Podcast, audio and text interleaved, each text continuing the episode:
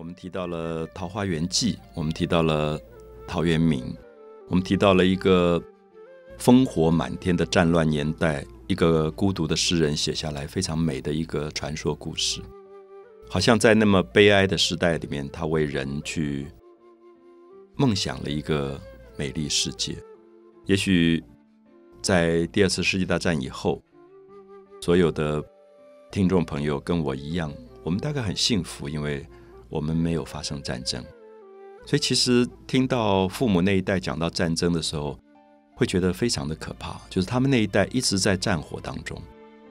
那我一直强调说，战争里面其实没有谁是赢家。那战争里面只看到生命的受苦、受伤、死亡。所以陶渊明是真正在战乱里面长大的一代，所以他会写下《桃花源记》，留给后人一个梦想，就说。应该去向往，人世间是有桃花源存在的。我们知道这篇文章影响好大好大，不止大家在读这篇文章，也包含了后来好多的文人不断去找桃花源，去考证桃花源，去写很多的文章，说桃花源到底在哪里。我们知道，如果你到中国大陆，你会发现好多地名叫做桃源，就是。我们会发现，大家一直在梦想，我们的现实世界里面真的有一个桃花源，有一个桃源这样的一个地方。一直到近代，在呃一九三零年代、四零年代，有一位呃我自己非常喜欢的作家，叫做沈从文，他还去找过桃源。他去到湖南西边的湘西这一带，因为那个地方有一个地名就叫桃源，就是这两个字，所以他就去找。他也写了一篇文章，那篇文章写的也非常的感人。就是他到了桃园以后，看到了贪污的官吏，看到了在街上靠着出卖肉体活下来的妓女，他忽然觉得好大的感伤，就觉得本来是要找一个完全纯洁干净的世界，结果找到是一个完全使他幻灭的世界。可是，我想在这个《桃花源记》的故事里，一直。提供给我们一个重要的经验是：也许就是因为现实世界太坏，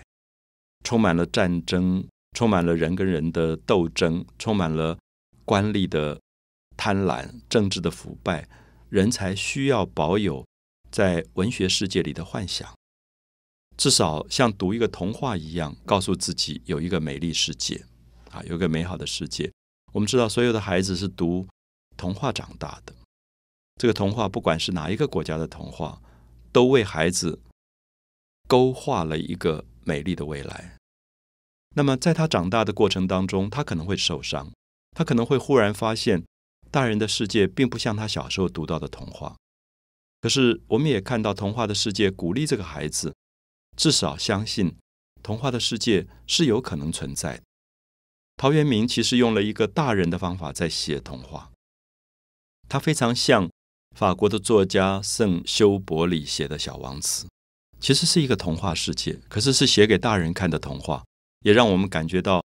不管现实再恶劣的环境当中，不要去遗失掉自己对于桃花源的向往啊！所以，桃花源等于是一个象征，好像象征着人类心灵里面最后的一片净土的世界，不受战争打扰，不受。社会现实的干扰的一个美丽的地方。好，所以谈到陶渊明，我想不管是《归去来辞》，不管是《桃花源记》，其实影响都非常非常的大，而且他的文笔非常的干净啊，那种描绘场景的句子都漂亮的不得了。我们特别提到过，说在这样一个讲究文体特别华丽的时代，他竟然用了这么朴素的语言写出这么重要的文字。那么下面我也很想跟大家谈一下，就是陶渊明除了《归去来辞》啊，除了《桃花源记》以外，其实他是一个非常好的诗人。那关于他的诗，有一些题目叫做饮酒。那我想很多朋友可能也知道，陶渊明是一个很率性的人，他非常爱喝酒。关于他喝酒的故事也非常非常的多啊，就是当时他在做官，那大家知道古代的官都是戴着一种叫做纱帽。啊，乌纱帽是有点像纱布的那种透空的一种帽子。那他有一次喝酒以后，因为古代的酒有点像我们今天的酒糟，就是酒酿那种东西，因为它是发酵以后没有蒸馏的酒，所以里面很多的杂质的，所以喝之前你必须要先过滤，要用滤网过滤以后，你才能喝那个酒。可陶渊明因为刚做官下班，他就来不及，因为他酒瘾发了。他就拿他的乌纱帽倒过来，就做那个滤网，然后就滤那个酒。后来被人家笑得半死，就觉得，哎，拜托一下，你这个人是做政府什么什么处长的，你怎么拿一个官帽在那边滤酒？可是我们听到这个故事里面非常有趣，就在讲陶渊明本身是一个率性的人，所以大概也注定他最后必须写《归去来辞》，因为这样的个性大概做官也做不长久，因为他会觉得做那个官好憋哦，每天要打个领带，穿个西装，然后。跟人家鞠躬啊、应酬啊，他不喜欢这样，他喜欢个性是一个比较放任自在的关系，